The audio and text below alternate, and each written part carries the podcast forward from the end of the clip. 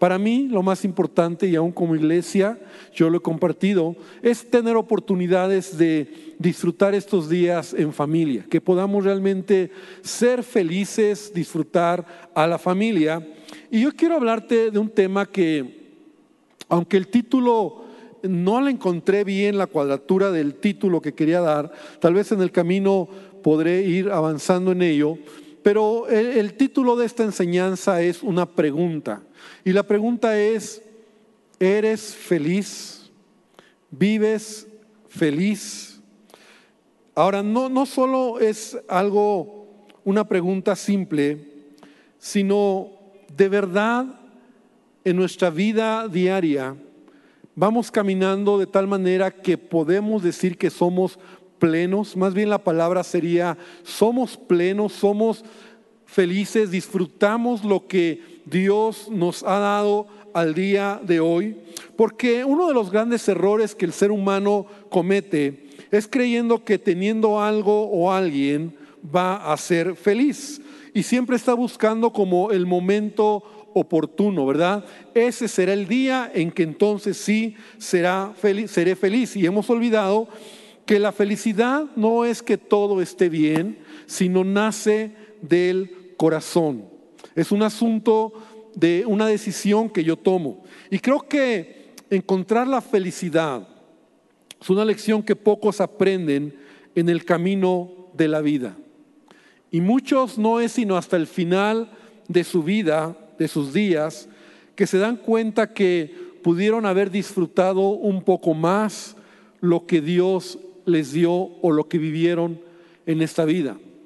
Hace como 20 años leí un pensamiento y todavía lo tengo guardado, eh, que me gustó mucho, lo imprimí en ese tiempo, hace como 20 años, en una hoja, y lo tengo guardado en mis apuntes, en mis folders que tengo, hojas de mis predicaciones cuando las escribía.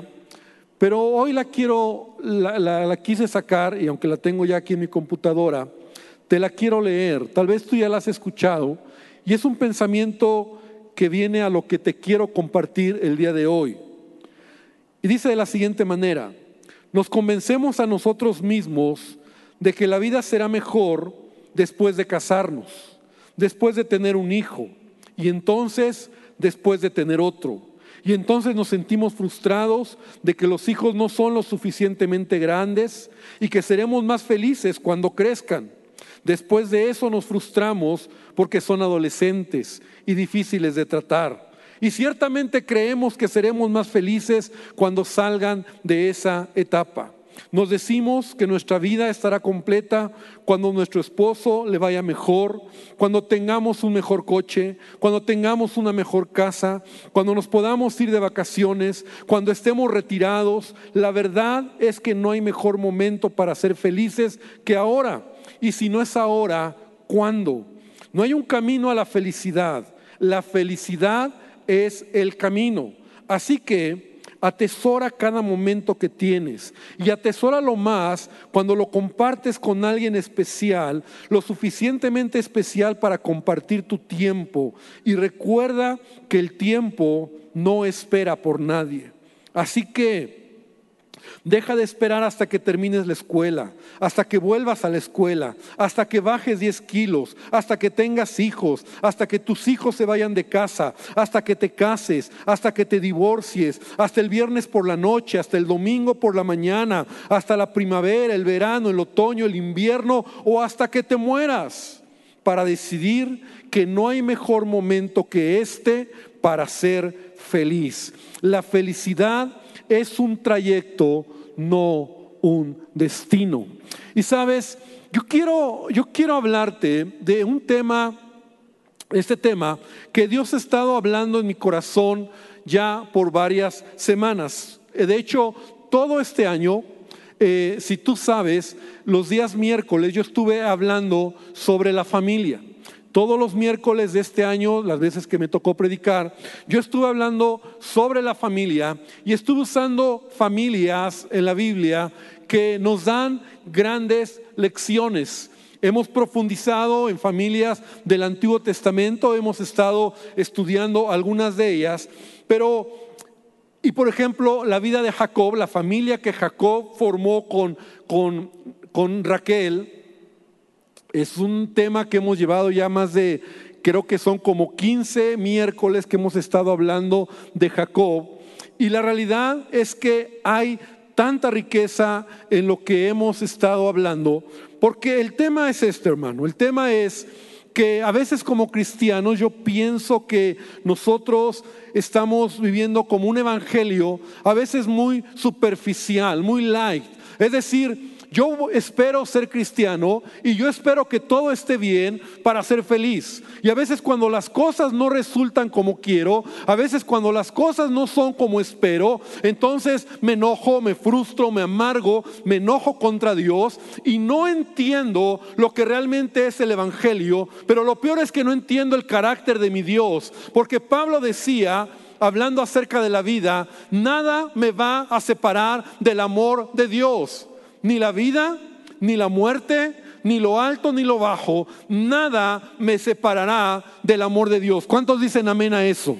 Sin embargo, la realidad es que a veces encontramos cristianos que ante circunstancias de la vida, y no te hablo de malas decisiones, no te hablo de que te hayas equivocado, no te hablo de que estés pagando consecuencias de haber hecho las cosas mal en tu vida, te hablo de situaciones que que vienen en el paquete de la vida. Es decir, que Dios en su soberanía a cada uno de nosotros nos ha llevado por cierto camino y como no me gusta, entonces me amargo, me frustro, de, alguna manera me enojo hasta con Dios. Y yo quiero hablarte esta, esta tarde de dos mujeres o de dos personajes en el Antiguo Testamento que son un ejemplo de una de ellas que vivió amargada pudiendo haber sido feliz. Y quiero que abras tu Biblia en Génesis 35, en el versículo número 16. Y voy a leer algunas escrituras y te anticipo, voy a estar usando la nueva traducción viviente. Van a estar aquí en las pantallas la escritura. Pero mira lo que dice Génesis 35, 16 al 19. Y una vez que salieron de Betel, Jacob y su clan avanzaron hacia Efrata. Pero Raquel entró en trabajo de parto y mientras aún estaban lejos de allí y sus dolores eran intensos, luego de un parto muy difícil, la partera finalmente exclamó, no temas, tienes otro varón. Y Raquel estaba a punto de morir, pero con su último suspiro puso por nombre al niño Benoni, que significa hijo de mi tristeza. Mira qué tremenda esta historia. Nos está hablando de Raquel, esposa de Jacob, que cuando nace el último hijo que tiene, se le complica el parto porque van de camino hacia Betel y en el camino tal vez el parto se le aceleró, tal vez no, no dice qué sucedió, pero en esa complicación ella muere y antes de que muera nace el bebé, pero antes de que muera ella le pone el nombre a este hijo, hijo de mi tristeza. Y ahorita vamos a hablar más al respecto. Y entonces dice que el padre del niño, Jacob, lo llamó Benjamín que significa hijo de mi mano derecha. O sea, no permitió que le pusieran el nombre que Raquel quería, Benoni. Así que Raquel murió y fue enterrada en el camino a Efrata.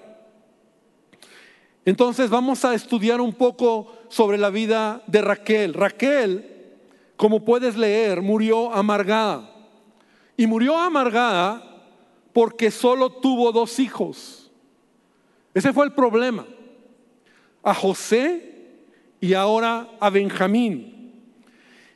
Y Raquel, yo, yo leo en la escritura que tenía todo lo, todo lo necesario para disfrutar la vida. Raquel es, representa a esta persona o esta joven que tenía todo lo necesario para disfrutar de la vida, pero decidió amargarse. Ahora, su amargura, su odio, su rencor, su resentimiento, como lo vamos a ver, fue mayormente contra su hermana Lea, porque tú conoces la historia que al final Lea tuvo más hijos que Raquel, y, esto trajo amargura. y sabes, el punto es este. A veces nosotros nos vamos a amargar en la vida por no tener lo que queremos y olvidarnos de lo que sí tenemos. El punto es que a veces nosotros vivimos y estamos enojados, no disfrutamos lo que tenemos y siempre estamos tristes por lo que no tenemos o por lo que queremos o por las situaciones que estamos viviendo. Y quiero que podamos entender esto como fundamento. Dios en su soberanía nos ha dado a cada uno de nosotros diferentes talentos. Ahora, quiero usar esto porque yo sé que a veces esta palabra talento en la Biblia, cuando habla de la parábola de los talentos, que a uno se le dieron cinco, otro tres y otros un talento, tiene que ver con capacidades, tiene que ver con dones, tiene que ver con lo que Dios nos ha dado a cada uno de nosotros. ¿Y cuántos creen que Dios en su soberanía nos ha dado diferentes talentos? Amén. Sin embargo, quiero añadir, Dios también nos ha llevado a cada uno por diferentes caminos en la vida. Y lo que estás viviendo, lo que has vivido en la vida, Dios tiene el control de ello. Repito, no te hablo de malas decisiones, no te hablo de consecuencias de tus errores, no te hablo de, cosas que tú has hecho mal y dices, ah, es que Dios quiere que así esté. No, no, no. Te hablo de algo más grande que eso. Te hablo del propósito de lo que Dios quiere y ha querido en su soberanía que tú vivas y que tú camines en esta vida. Debemos de entender que Dios está detrás de todo lo que nosotros pasamos. Y a veces nosotros no tenemos todo lo que queremos.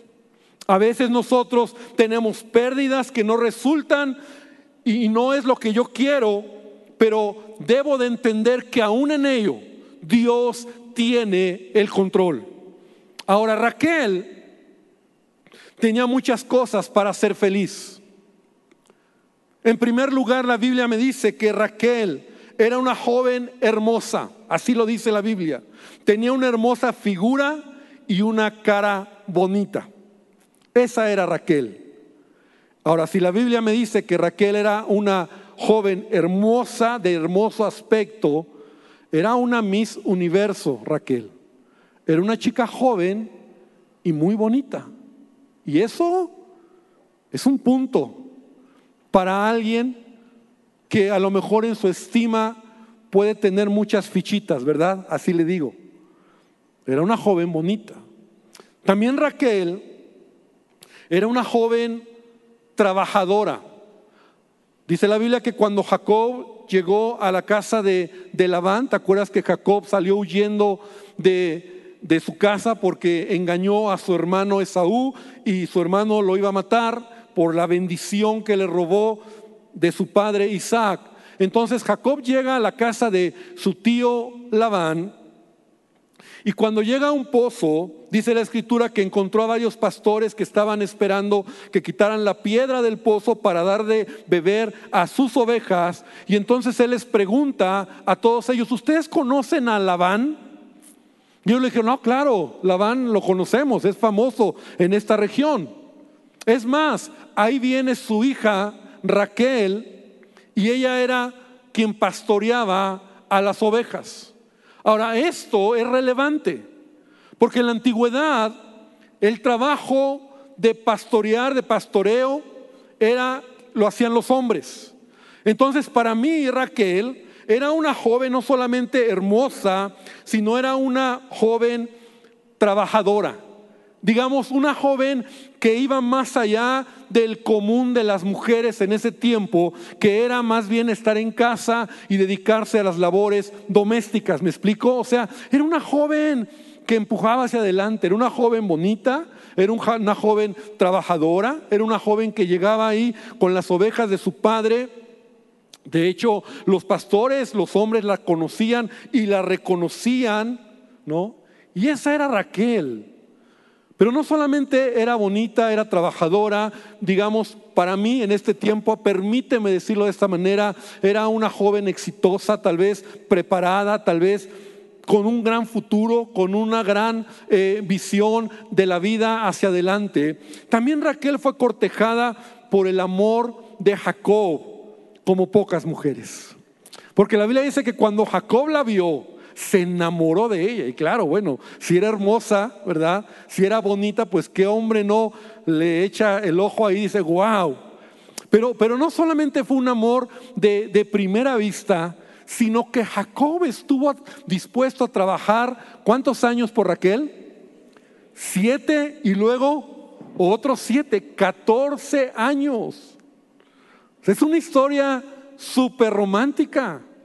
O sea, que un hombre esté enamorado de una mujer y que por 14 años esté dando su tiempo, su vida, su fuerza por el amor de su vida. De tal manera que Mira lo que dice Génesis 20, 20, 20. Así que Jacob trabajó siete años para obtener a Raquel, pero su amor por ella era tan fuerte que le parecieron pocos días. O sea, Raquel fue cortejada por un hombre, y vamos a ver que tal vez Jacob también tenía lo suyo, ¿no? Por un hombre que la amaba, que, que estuvo dispuesto a trabajar por ella entonces vemos aquí una mujer guapa, bonita, trabajadora, con sueños, con ilusiones, que se encuentra un hombre que va a ser su esposo, que está dispuesto a dar pues su, trabajo, su tiempo, 14 años para, para, para que se la den como esposa. Y yo puedo entender aquí, iglesia, que Raquel tenía un futuro promisorio. Es decir, tenía sueños, tenía planes, tenía metos, metas. Sin embargo, las cosas no resultaron como ella esperaba. Y ese es el punto. Porque así es la vida. A veces nosotros tenemos metas, tenemos sueños. Y, no, quiere, no quiere decir que te va a ir siempre mal, pero debemos de entender esta verdad. La vida, el mundo en el que vivimos, la Biblia lo enseña. Vivimos en un mundo imperfecto. Y a veces las situaciones de la vida, la circunstancia, de repente van a llegar a nuestra vida cosas que, que no es como queremos, que no es como esperábamos, que no estaba en mi plan de vida. Y eso si no lo proceso bien, me puedo empezar a amargar, a enojar, a frustrar, a echarle la culpa a Dios. Y Raquel empieza a caminar poco a poco frustrada. En primer lugar, ¿sabes por qué se empieza a frustrar? Porque tiene que compartir al esposo con su hermana. Y eso está feo. Porque conoces la historia. Raquel o Jacob se enamora de Raquel. Jacob trabaja por ella siete años y la noche de bodas el papá Gandaya le da a la mayor, a Lea. Y le dice, ¿qué crees Jacob? Que aquí se acostumbra así. No se puede dar a la menor si antes no se da a la mayor. Así que Lea será tu esposa. El amor de Jacob fue tan grande, ¿verdad? Y bueno, no, vamos a ver cómo era Jacob también, pero imagínate eso. Ahora, aquí voy a entrar poquito, me voy a salir por el tiempo, pero, pero era un asunto de cultura, la poligamia, ¿no? Era un asunto cultural que no es el modelo que Dios creó al hombre, ¿verdad? Eh, Dios nos creó para, para vivir en matrimonio un hombre y una mujer. Sin embargo, este modelo que aunque está en la Biblia, no significa que sea el modelo del hombre, el que un hombre tenga varias mujeres, yo lo veo que solo existe así o solo se puede vivir de esa manera lo que es la poligamia y en, gran parte la mujer es la que es humillada. La mujer es la que es menospreciada, porque ella tiene que estar dispuesta a compartir, ¿no? Llamémosle así al esposo.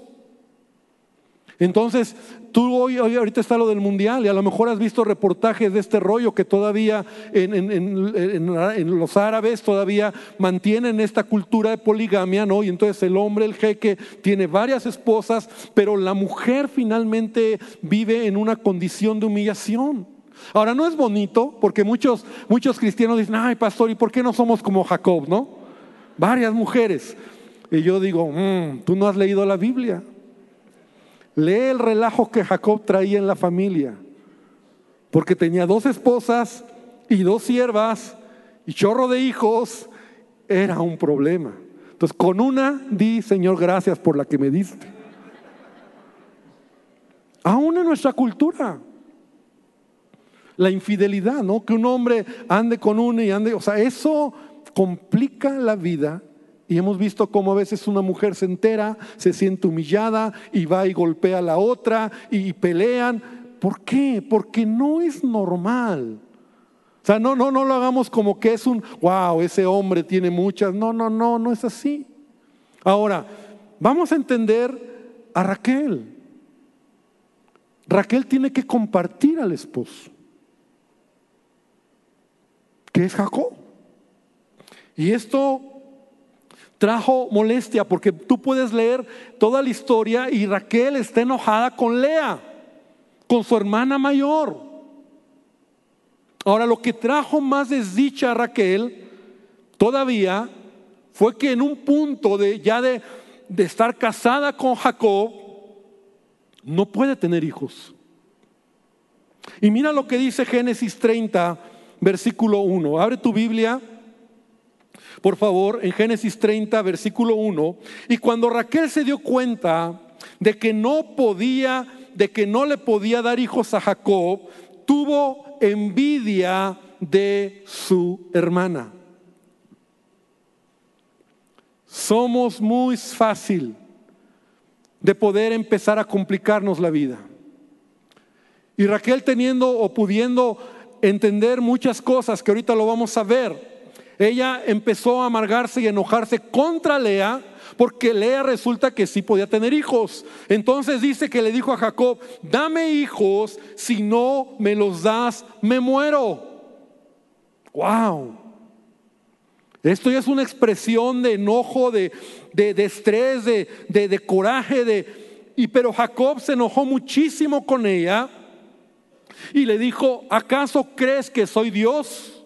Es Él quien te ha hecho estéril. Y aquí viene un punto importante. Jacob entendió algo que no entendía Raquel. Y es que Dios está detrás de muchas cosas en nuestra vida. Dios está detrás de Dios. Jacob le está diciendo a Raquel, si tú no puedes tener hijos, es porque Dios no quiere. Es porque yo no puedo hacer nada. Y sabes, nosotros debemos entender esta verdad. A veces en la vida hay cosas que, que, se complican, situaciones que no nos gustan, pero hermano, tú tienes que entender que Dios está detrás de todo. Amén. Porque mientras no entiendas esta verdad, ahora te repito y reitero, no te hablo de malas decisiones, no te hablo de que te equivocas, no te hablo de consecuencias de tus errores, te hablo de situaciones que tú no tienes el control, tú esperabas algo, Raquel se casa con ilusión, Raquel cree que va a ser feliz y entonces se da cuenta que no puede tener hijos y eso al paso de los días, de los meses y de los años la empieza a amargar, se empieza a frustrar, se empieza a apagar, empieza a tener contienda con su hermana porque la lucha es por tener hijos. Mira lo que dice la palabra de Dios. Eclesiastés capítulo 7, versículo 14. Y yo te aconsejo que esta cita, esta es un, una gema. Subráyalo en tu Biblia o memorízala, porque mira lo que dice, lo voy a leer en la nueva traducción viviente. Dice, cuando te vengan buenos tiempos, disfrútalos. Pero cuando te lleguen los malos, piensa que unos y otros son obra de Dios. Y que el hombre nunca sabe con qué habrá de encontrarse después. Esto es la vida. No te estoy diciendo que Dios te envía cosas malas, pero vivimos en un mundo caído. Vivimos en un mundo donde el pecado, vivimos en un mundo donde desafortunadamente las cosas no son como quiero siempre. La familia donde creciste, a lo mejor no tuviste a tu papá, a lo mejor no tuviste a tu mamá, a lo mejor tu contexto familiar fue muy malo. Yo no sé cuántas situaciones, enfermedades, problemas, contextos donde a lo mejor tú dices, ¿y por qué? No lo sé. Pero cada uno de nosotros Dios nos ha dado diferentes dones, talentos, o Él en su soberanía ha querido que así sea. Y para el caso de Raquel, que era una joven hermosa, una joven que podía tener mucho hacia adelante, por alguna razón Dios no le daba hijos. Pero en lugar de que ella lo entienda, ella se empieza a enojar con su hermana Lea. Porque ¿quién es Lea? Y si alguien tenía que vivir frustrada, era Lea. Porque sabes, Lea, de entrada, cuando piensas en ella, así lo dice la Biblia, era la feita de la familia. O sea, Lea estaba fea físicamente, pues.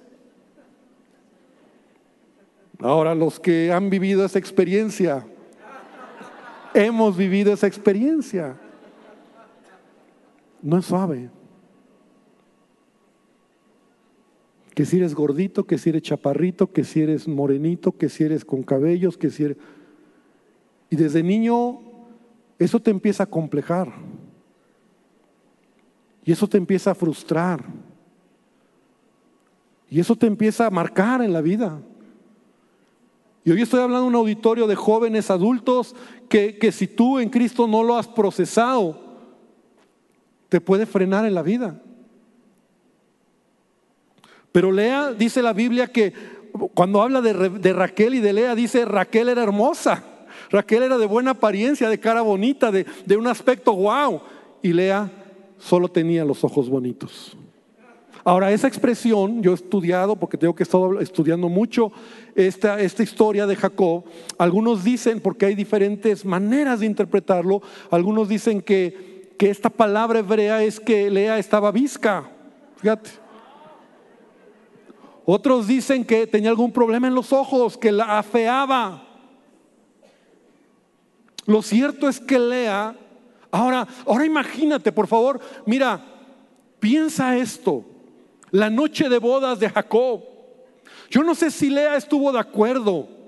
A lo mejor Lea también, no lo sé si se, puso de acuerdo con su papá Labán. A lo mejor también ella dijo, oye, ese muchacho yo también lo quiero para mí, ¿no? Y le, y le aceptó el trato a su papá. Pero lo cierto es que yo me imagino ¿Qué habrá pasado cuando Jacob despertó al siguiente día y ve a Lea ahí a su lado? O sea, yo estoy seguro que fue humillada. O sea, yo estoy seguro que, ¿qué haces aquí? O sea, desprecio tras desprecio, tras menosprecio. O sea, Lea realmente era una joven que tal vez por su condición física, porque Raquel era la que, wow, Raquel era la que brillaba, Raquel era la bonita. Raquel era la productiva, Raquel era la trabajadora, Raquel era la, el sol de la familia, pero Lea era la joven o la hermana que era un cero a la izquierda. Y aparte de eso, se va a casar o, la avance la va a entregar a Jacob y va a ser plato de segunda. Porque Jacob estaba enamorada de Raquel, no de Lea. Y toda la vida y toda la vida Lea iba a vivir así. O sea, está muy grueso. Ahora, ¿quieres, ¿quieres historias así? Lee la Biblia, ¿verdad? O sea, ¿para qué te metes a ver ahí series? Pero ve, ve qué interesante. Y tal vez esto en Lea trajo complejos, temores, era poco agraciada. como te decía, no era correspondida en su amor. A lo mejor Lea así, porque, y vamos a ver que yo creo que ella tenía una atracción por Jacob, por eso decía Jacob, yo creo que también tenía lo suyo. Pero el amor de Jacob era Raquel. El problema es que no puede tener hijos. Pero Jacob amaba a Raquel. Mira lo que dice Génesis 29, 31. Y si la Biblia lo dice, pues eh, fortalece la teoría que te estoy dando. Cuando el Señor vio que Lea no era amada, o sea, que Lea era aborrecida, le concedió que tuviera hijos, pero Raquel no podía concebir. Esa es Lea. Una joven que podría haber vivido frustrada, y, va, y vivió frustrada, pero, pero ella aprendió a procesar las situaciones de la vida, porque esa es la enseñanza de esta tarde, iglesia. A veces no somos felices porque nos amargamos cuando las cosas no resultan como queremos. Y yo no te puedo decir por qué pasa, yo no te puedo decir por qué sucede. Lo que te tengo que decir hoy es que tú tienes que entender que Dios está en control de todas las cosas que vivimos en esta vida y yo debo de decidir cómo voy a vivir. Raquel se frustró. Y aunque nunca, y voy a rezar a Lea, aunque nunca tuvo el amor de Jacob, nunca tuvo el cariño de su hermana. Raquel la odiaba, Raquel se peleaba con ella, Raquel eh, eh, competía con ella. Pero ella empezó a procesar la vida de manera diferente. Y te lo voy a demostrar. Quiero que me puedan poner esta diapositiva. Porque esto nos muestra un poco del proceso en la vida de Lea.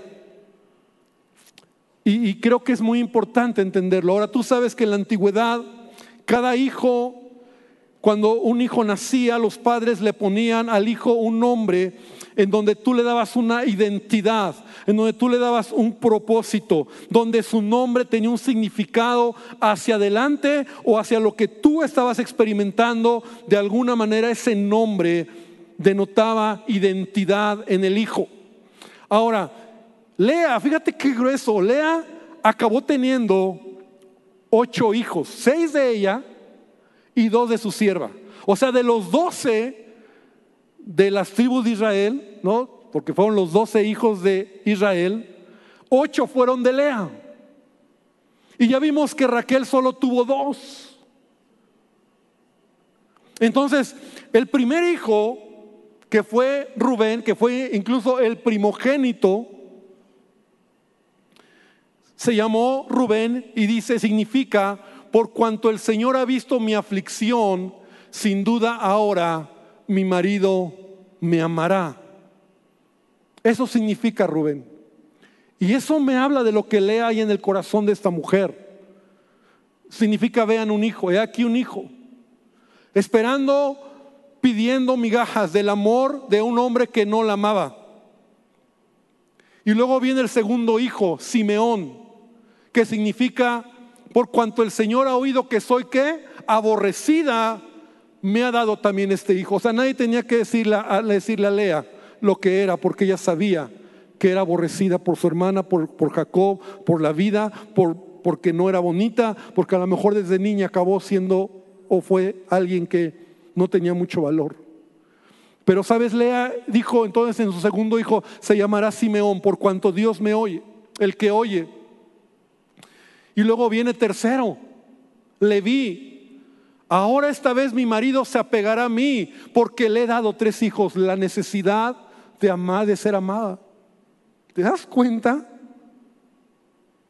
Pero viene el cuarto hijo y algo pasa en la vida de Lea. Porque ya no es una queja. Ahora viene el cuarto hijo y le pone Judá. Y dice la Biblia, y esta vez Lea dijo, esta vez alabaré al Señor.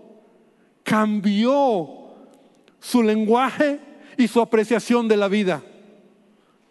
Porque si tú te frustras por las cosas que no tienes, entonces no vas a ser feliz. Y luego viene el, quinto y el sexto que fueron hijos de la sierva de Raquel y ahorita los vamos a ver.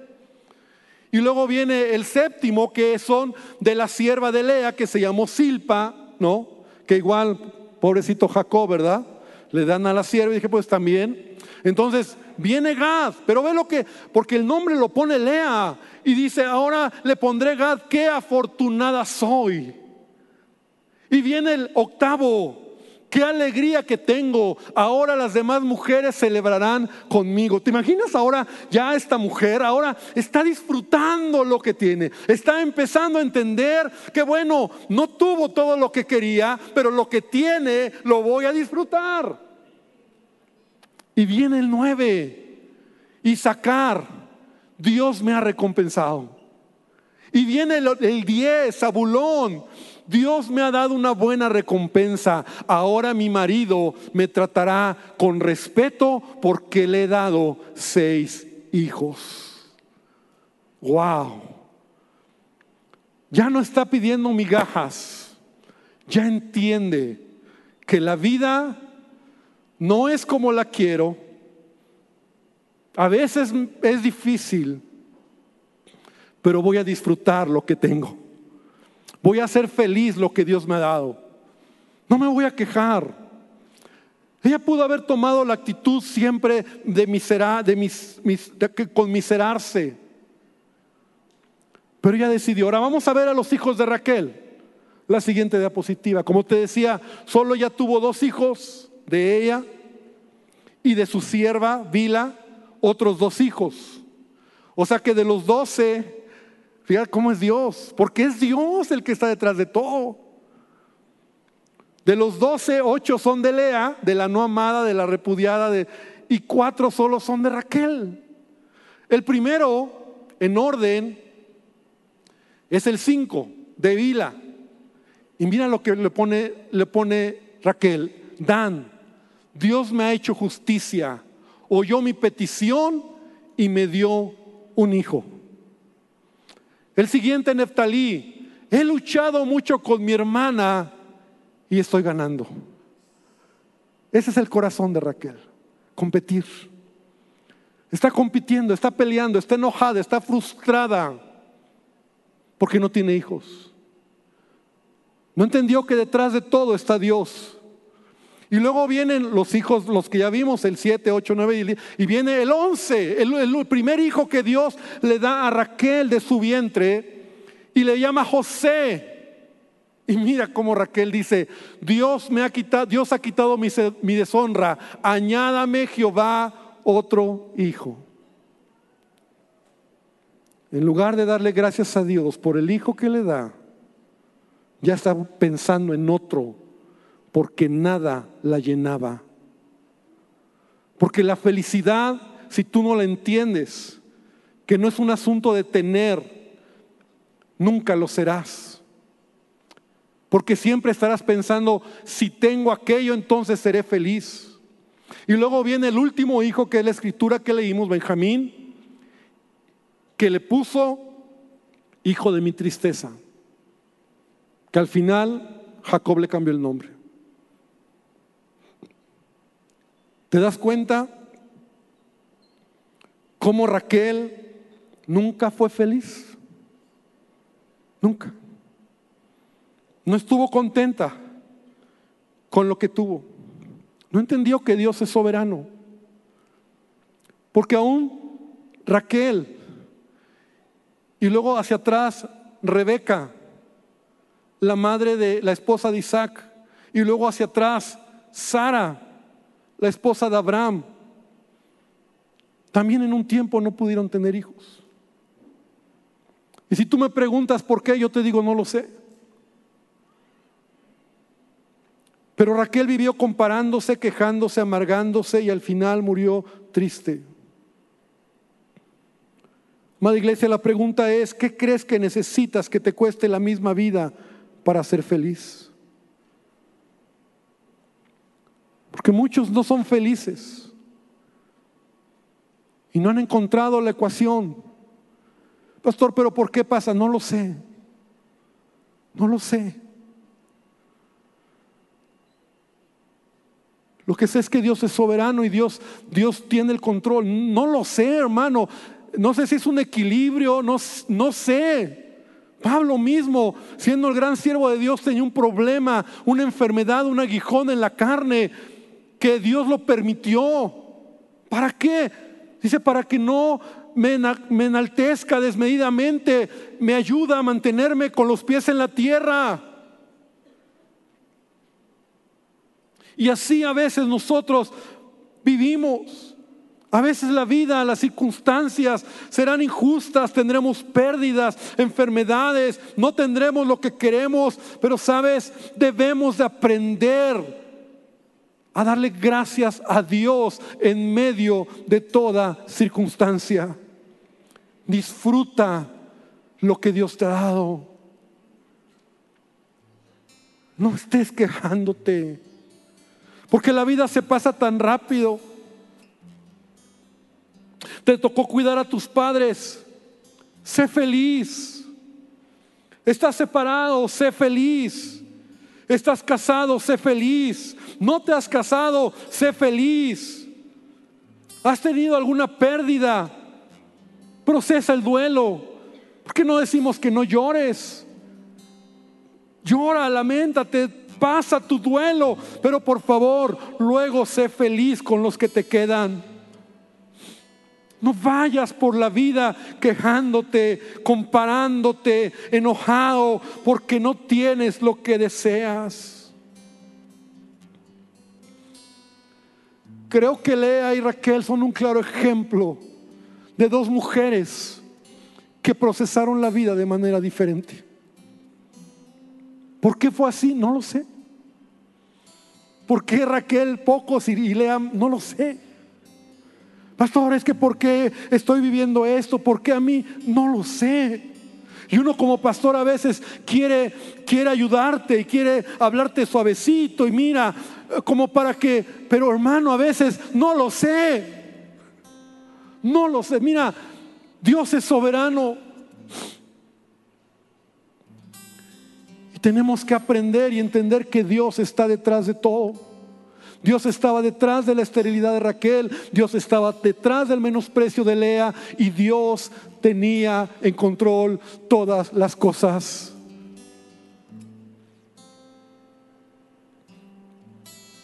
Mira lo que dice Isaías 45, versículo 9 al 12. Y por favor, nuevamente te pido que tomes esta escritura, la subrayes o la, pongas ahí como importante en tu vida. Isaías 45, 9 al 12 dice, ¿qué aflicción les espera a los que discuten con su creador? ¿Acaso discute la olla de barro con su hacedor? Reprocha el barro al que le da forma diciéndole, detente, lo estás haciendo mal. Exclama la olla, qué torpe eres. Qué terrible sería si un recién nacido le dijera a su padre, ¿por qué nací? O le dijera a su madre, ¿por qué me hiciste así? Esto dice el Señor, el Santo de Israel, tu Creador. ¿Pones en tela de juicio lo que hago por mis hijos? ¿Acaso me das órdenes acerca de la obra de mis manos?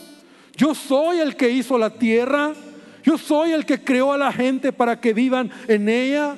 Con mis manos extendí los cielos y todas las estrellas están a mis órdenes.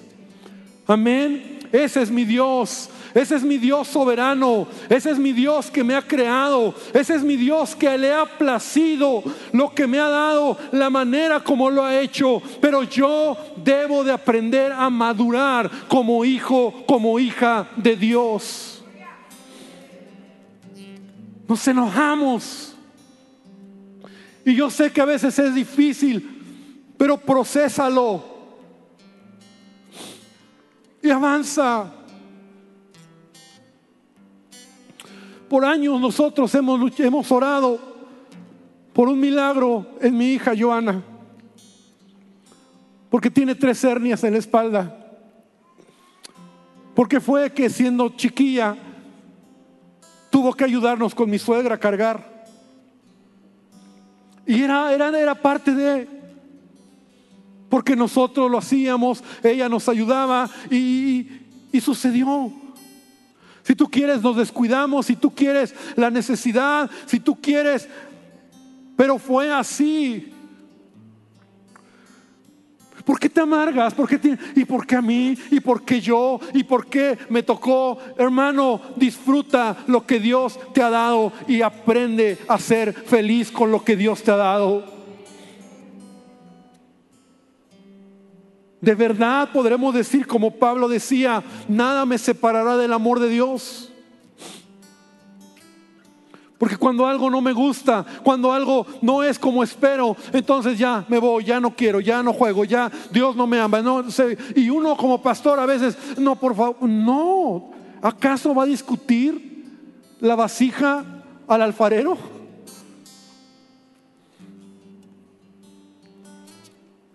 Quiero terminar dándote tres consejos para ser feliz. Número uno, la felicidad comienza cuando eres agradecido por todo. Cuando eres agradecido por todo. Pablo decía en Filipenses 4:11, no lo digo porque tenga escasez, pues he aprendido a contentarme cualquiera que sea mi situación. Cualquiera. Ese es otro tema, ¿verdad? Pero Pablo dice cualquiera. Yo estoy contento.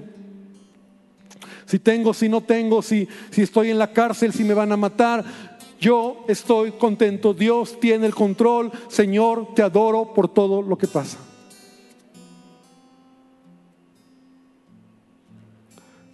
Número dos, la felicidad comienza cuando dejas de correr para alcanzarla. Porque no es teniendo más dinero, ni haciendo más ejercicio, ni buscando desesperadamente un hombre o una mujer. Qué triste, ¿verdad? Hoy, hombres o mujeres eh, están solos o solteros o, y están buscando a alguien porque Él me va a hacer feliz. No, hermano, no, hermana, no es así. Disfruta lo que tienes. Tal vez tienes un hijo. Disfruta lo que Dios te ha dado. Ay, es que si tengo otro, eh, seré feliz. No, no vas a ser feliz. No lo vas a hacer. No te da la felicidad un hombre, una mujer, un dinero, trabajo, si tú no eres feliz primero con lo que tienes y trabajas con lo que Dios te ha dado. No esperes que cambie tu situación. Decide disfrutar cada momento. Y número tres, la paz y el gozo o la felicidad la encuentras cuando de verdad te refugias en Jesús. Cuando de verdad Jesús se convierte en el Señor de tu vida. Algo que no te dije de Raquel. Era bonita, preciosita, luchona y todo lo que vimos. Pero por ahí Raquel se deja ver en la historia que tenía sus ídolos que guardaba y confiaba en ellos y no en el Dios de Jacob. Tal vez esa fue la raíz de su infelicidad. Refúgiate en Dios. Pablo dice en Romanos 15, 13, le pido a Dios, es una oración que hace a los cristianos de Roma y la hace, hoy la podemos aplicar a nosotros. Le pido a Dios, fuente de esperanza, que los llene completamente de alegría y de paz, porque confían en Él. Entonces rebosarán de una esperanza segura mediante el poder del Espíritu Santo. Cuando te refugias en Él, entonces tu vida se llena de paz y de alegría. Eres feliz, no por lo que tienes siquiera tampoco, sino porque la fuente de tu felicidad es Jesucristo. Iglesia, esta tarde yo quiero invitarte a que reflexionemos. Y la pregunta es, ¿eres feliz? ¿Disfrutas o te estás amargando en el camino? Pastor, pero si de repente me enojé y me frustré y está bien. Yo muchas veces me he frustrado. Yo muchas veces me he enojado con Dios y he ido a caer y Señor, ¿por qué? Pero me... Y sigo adelante. Porque a veces no entiendes. Pero ese no va a ser el estilo de vida el que quiero vivir. Yo voy a entender que Dios es soberano y que Dios tiene el control de mi vida y que no son todas las cosas como yo quiero, pero lo que tengo estoy dispuesto a disfrutarlo. Quiero invitarte a que cierres tus ojos. Quiero invitarte a que esta tarde podamos terminar. Cierra tus ojos. Y vamos a decirle a Dios, Señor, perdóname. Creo que me parezco más a Raquel que a Lea. Escucha esta alabanza.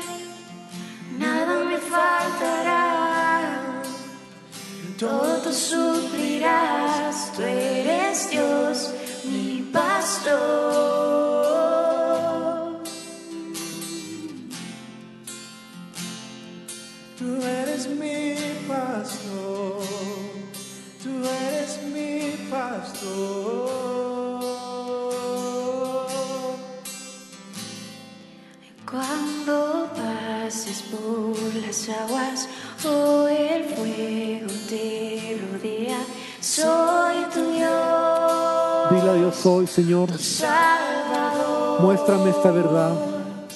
Cuando pases por las aguas o el fuego te rodea, Tú estás conmigo. En todo momento, estaré contigo. tú eres mi Dios.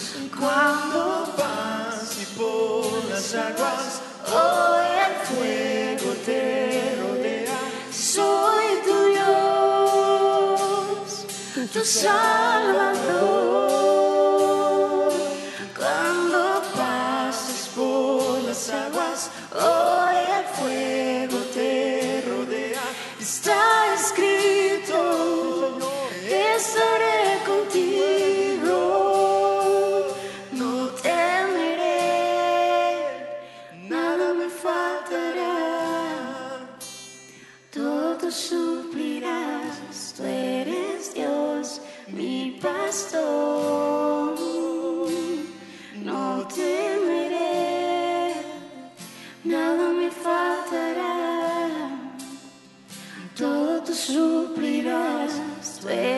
Dios, mi pastor. Señor, esta tarde venimos delante de ti para decirte que tú eres nuestro Dios. En verdad creemos esta verdad, esta palabra, este principio que debe de ser inamovible en mi corazón.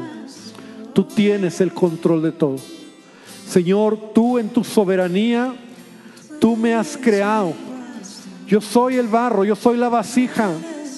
Tú eres el alfarero y las circunstancias, el contexto, la vida que estoy caminando en esta tierra, aún hay cosas, Señor, que no tengo control. Pero Dios que madure como cristiano, que entienda, Padre, que no son las circunstancias lo que me hacen estar contigo. Es mi amor hacia ti. Señor, yo decido cambiar mi actitud. Yo decido, Padre, valorar lo que me has dado, lo que tengo, si es poco, si es mucho, si es un talento, diez talentos, cincuenta talentos, Señor, lo que tengo lo voy a disfrutar. Señor, sí puede haber momentos donde me sienta mm, amedrentado, me sienta confundido, Padre. Pero Dios me voy a levantar porque sé que tú tienes el control. Señor, tú me has dado la vida y con ello viene todo lo que estoy pasando. Yo te pido, Dios, hoy que esta verdad la traigas a tu iglesia. Iglesia, recibe esta revelación. No te estoy hablando de malas decisiones. No te estoy hablando de equivocaciones. No te estoy hablando de consecuencias de tus pecados. No te estoy hablando de cosas que son cosecha de lo mal, de la mala siembra que has hecho en la vida. Te estoy hablando de aquello que Dios es soberano. De aquello que Dios, a lo mejor tú tenías una meta, un plan, un, un sueño y las cosas no caminaron por ahí. Hoy Dios te dice, yo tengo el control en tu vida. Yo todavía sigo siendo Dios. Yo todavía sigo gobernando. Yo todavía estoy contigo. Yo todavía quiero que tú, te, tú me veas y me revelaré a ti como tu ayuda y tu fortaleza.